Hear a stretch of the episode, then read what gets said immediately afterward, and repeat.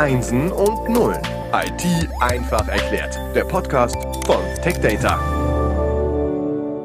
Herzlich willkommen zum Podcast Einsen und Nullen. Wir sind in der dritten Staffel, in der dritten Episode. Wir stellen uns die Frage, was hat die künstliche Intelligenz mit einem Speicher zu tun? Kurt Gericke ist wieder unser Gast und bevor wir da tiefer eintauchen, möchte ich das Thema künstliche Intelligenz gerne einmal definieren. Und da habe ich die kürzeste Definition herausgesucht, die habe ich bei Wikipedia gefunden und dort heißt es, dass die KI ein Teilgebiet der Informatik ist, welches sich mit der Automatisierung intelligenten Verhaltens und dem maschinellen Lernen befasst. Also es geht um die Automatisierung von intelligentem Verhalten und um ein maschinelles Lernen. Also die Maschine lernt von selbst. Kurt, du schaust als Externer im Unruhestand auf die Branche, auf die neuesten Entwicklungen. Was ist für dich KI? Was sind die großen KI-Projekte und äh, was bedeutet das für den Speicher? Ich möchte mal, sag mal so anfangen. Äh, das Thema künstliche Intelligenz geht ja bis in die 50er Jahre zurück. Also da hat man sich 50er, 60er Jahre ganz massiv mit dem Thema künstliche Intelligenz beschäftigt, hatten aber leider feststellen müssen, dass die Technologie ja und auch die Rechenleistung einfach nicht da war, ja, um sowas umzusetzen. Und dann kam eben der lange KI-Winter, der immer mal wieder ein kleines Frühjährchen gebracht hat und dann wieder in den Winter überzugehen, ja. Und erst in den letzten Jahren äh, ist eigentlich die Technologie so weit, dass man solche Projekte vernünftig äh, umsetzen kann. Vielleicht mal nur ein kleines äh, Beispiel, wie sich die Technologie entwickelt hat. Ähm, wir haben ja bisher immer von CPUs geredet, ja, die eben Nuller und Einser gut verarbeiten können. Und dafür sind die Dinge auch gebaut, ja.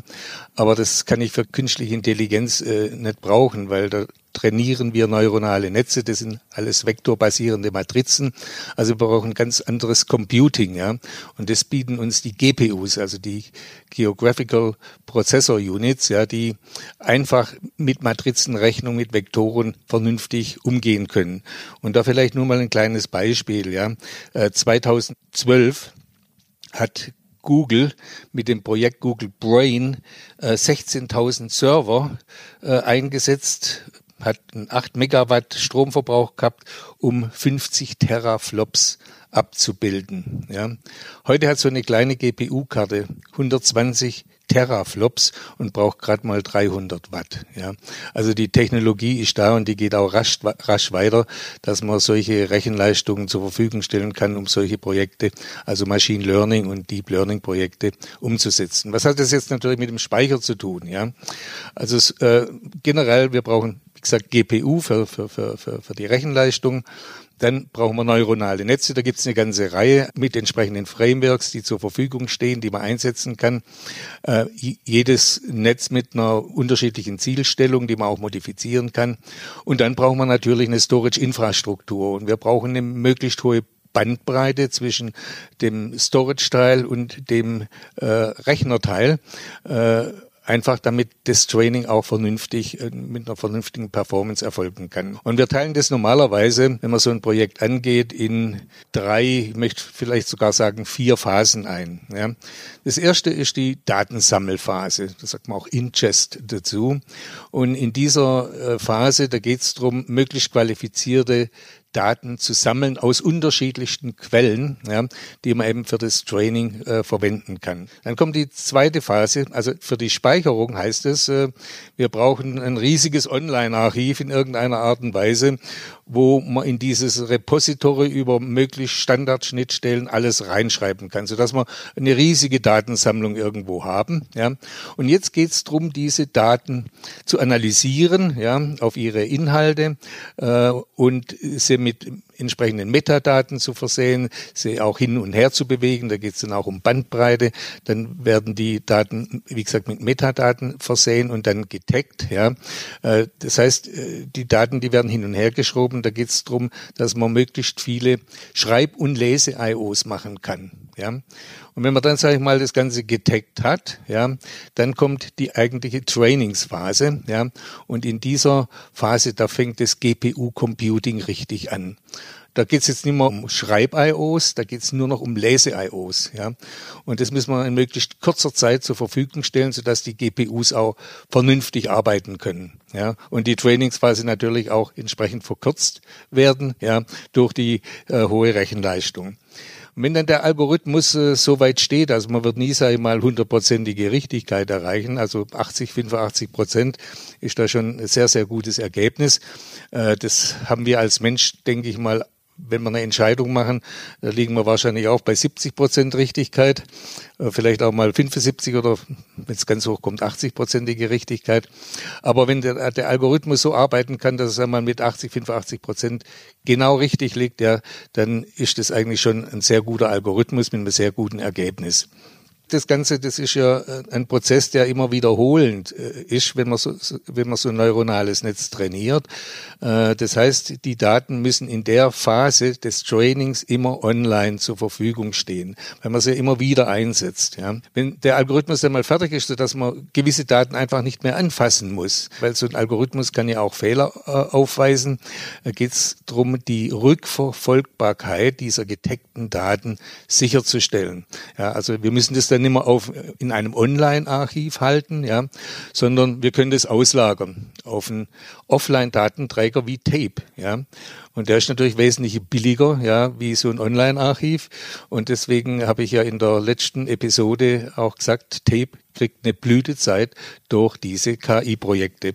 Und wenn man mal guckt, wo diese KI-Projekte stattfinden, das ist für mich äh, hochinteressant. Eigentlich, äh, da gibt es eine Studie von IDG vom letzten Jahr, 2018, dass 90 Prozent aller KI-Projekte im Rechenzentrum stattfinden, ja, also in-house. Und das hat einen ganz bestimmten Hintergrund. Man will einfach sicherstellen, dass der Algorithmus das Eigentum bleibt, ja, weil man den Algorithmus weiter vermarkten will.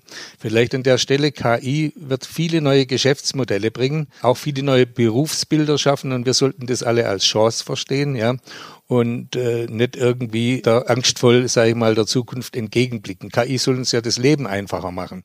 Ein kleines Beispiel, ich bin ja Stuttgarter und da, als Stuttgarter liest man die Stuttgarter Zeitung. Und da lese ich so mindestens zweimal im Monat, was die Firma Bosch zum Beispiel wieder Millionen ausgibt für Digitalisierung, für KI-Projekte und was weiß ich alles. Ja. Äh, jetzt vor ein paar Wochen war das erste Mal ein halbseitiger Artikel drin, den ich hochinteressant fand. Dort wurde nämlich gesagt, ähm, dass Bosch in den letzten drei Jahren eine Milliarde Euro Gewinn gemacht hat mit dem Verkauf von KI-Algorithmen und dass Bosch plant, ab 2022 pro Jahr drei Milliarden Euro Reingewinn zu machen, ja, mit diesen KI-Algorithmen. Also die Algorithmen sind schon, schon ein Riesengeschäft. Ja. Genauso gut auch diese Datensammlungen. Nur als kleines Beispiel, da gibt es eine kleine Firma in Lindau, wir haben da eine eine Ferienwohnung da äh, im Lindauer Raum. Äh, deswegen lese ich da unten immer die, die Lindauer Zeitung.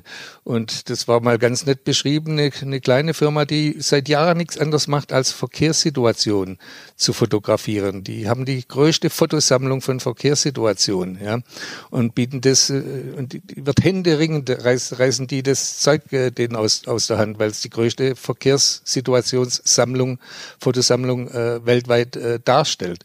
Ja, oder ein anderes Beispiel, eine Firma in den USA, die hat äh, eine riesige Sammlung äh, mit fotografierten Kohlköpfen. Das ist auch so ein, so ein nettes Beispiel.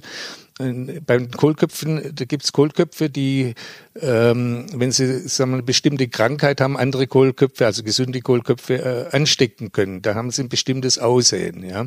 Und was, was da gemacht wird, da fliegt man einfach mit Drohnen über diese Kohlkopffelder und guckt, ob so ein Kohlkopf da drunter ist. Ja. Und wenn der KI-Algorithmus dann sagt, aha, 85 Prozent, da ist ein kranker Kohlkopf, kann man den entfernen, um so die Ernte sicherzustellen, ja, die dann ja. sonst kaputt gehen würde. Ja. Also es gibt so viele äh, massenhafte äh, Beispiele. Ja, da, da habe ich noch mal eine Verständnisfrage. Also ähm, da gibt es Firmen, die sammeln über Jahre hinweg Daten, Bilder, was auch immer, entwickeln dann Algorithmen, trainieren das Ganze. Am Ende sagt man, okay, mit einer 85-prozentigen Wahrscheinlichkeit sind wir besser als der Mensch äh, oder 85 Prozent der Mensch ist jetzt nur bei 70 oder so. Und dann verkaufen wir den Algorithmus, nicht die Bilder. Ist das richtig? Nee, nee, nee, nee, nee, das ist jetzt falsch verstanden. Also Okay. die verkaufen die Bildersammlung. Die verkaufen die Bildersammlung, nicht den Algorithmus. verkaufen oder vermieten die Bildersammlung und äh, sagen wir mal, äh, nehmen wir mal einen Daimler, nimmt dann so eine Verkehrsbildersammlung,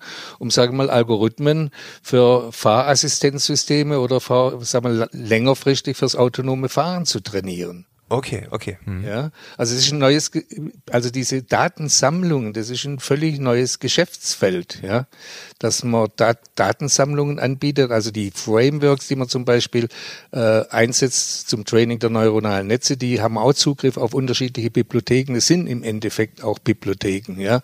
Ja. Ähm, und, und das ist also ein ein neues Geschäftsfeld, was, was sich da aufgetan hat. Also Datensammlungen, ebenso äh, künstliche neuronale Netze, die ähm, eingesetzt werden können. Es kommen einfach völlig neue Geschäftsfelder hoch in diesem Bereich. Ja. Und wie gesagt, wir haben vorhin über diese drei bis vier Phasen geredet. Ja. Äh, jede Phase hat eine andere Anforderung an die Speicherinfrastruktur. Ja. Wir brauchen ein Online-Archiv, wir brauchen etwas, was alles zusammenhält innerhalb der drei Phasen und die Daten intelligent immer dahin bewegt, wo wir sie gerade brauchen. In der Trainingsphase, da brauchen wir einen sehr schnellen Speicher, also in der Regel äh, ein, ein, ein, Flash-System, ein Flash-Array, ja, was möglichst kurze Antwortzeiten hat und möglichst eine hohe Bandbreite bietet. Wir brauchen ein, ein hochperformantes Netzwerk zwischen den Servern und dem Speicher und wir brauchen die GPUs, äh, das GPU-Computing, um überhaupt äh, trainieren zu können, ja, weil das uns die Leistung bringt, um dann auch entsprechend äh, gute Ergebnisse zu erzielen. Also das sind völlig neue Dinge, die da entstehen. Ebenso die Berufsbilder werden sich in dem Bereich ganz massiv verändern, ja. Äh, da, da gibt's da den Dateningenieur und Expert, den äh, Datenscientist, der ist ganz wichtig, aber genauso der Domain-Experte, man braucht eigentlich immer beides, ja, die einfach die Daten analysieren, ähm, sie mit Metadaten versehen und dann eben äh, für das Tagging vorbereiten, also dass die Maschine auch was damit anfangen kann. Also äh, diese Dinge, die kommen da ganz massiv zum Tragen. Ich höre manchmal den Satz äh, auf Veranstaltungen oder sonst wo, dass dann gesagt wird, ah, die künstliche Intelligenz, wenn die denn kommt. Und dann sage ich immer, ja, die ist ja schon längst da. Und äh, du hast mir ähm, heute einmal eine Statistik genannt, dass im Jahr 2019 in Deutschland wie viel Umsatz nochmal gemacht wird durch KI-Anwendungen? Da gibt's eine Studie von Statista war es, glaube ich, 2019. Ja, das hat äh, Statista gemacht, äh, und zwar viertes Jahr 2019 im Auftrag vom Statistischen Bundesamt, ja, dass insgesamt 220 Milliarden Euro Umsatz durch KI-Anwendungen beeinflusst werden. Ja. Es betrifft äh, großteils mit 45 Prozent in etwa die Autoindustrie, aber es geht in alle Industriezweige rein. Ja. Ist eine sehr ausführliche Studie. Also muss man sich mal vorstellen, 220 Milliarden Euro Umsatz durch KI-Anwendungen beeinflusst. Da muss man ja wirklich sagen, KI ist unter uns. Oder ich denke an das Bosch-Beispiel, was ich erzählt habe. Ja, ich meine, die mit den KI-Algorithmen richtig Kohle machen. Ja, also es ist schon unglaublich, was da entsteht. Ja. Und wie gesagt, wir brauchen hochperformante Dinge fürs Training. Ja, wir brauchen äh, etwas, was alles umgibt, um die Daten hin und her schieben zu können. Also immer auf den Storage, wo man gerade eben entsprechende Antwortzeiten oder Bandbreiten braucht. Für, für das Kategorisieren, da reicht ein Online-Archiv aus.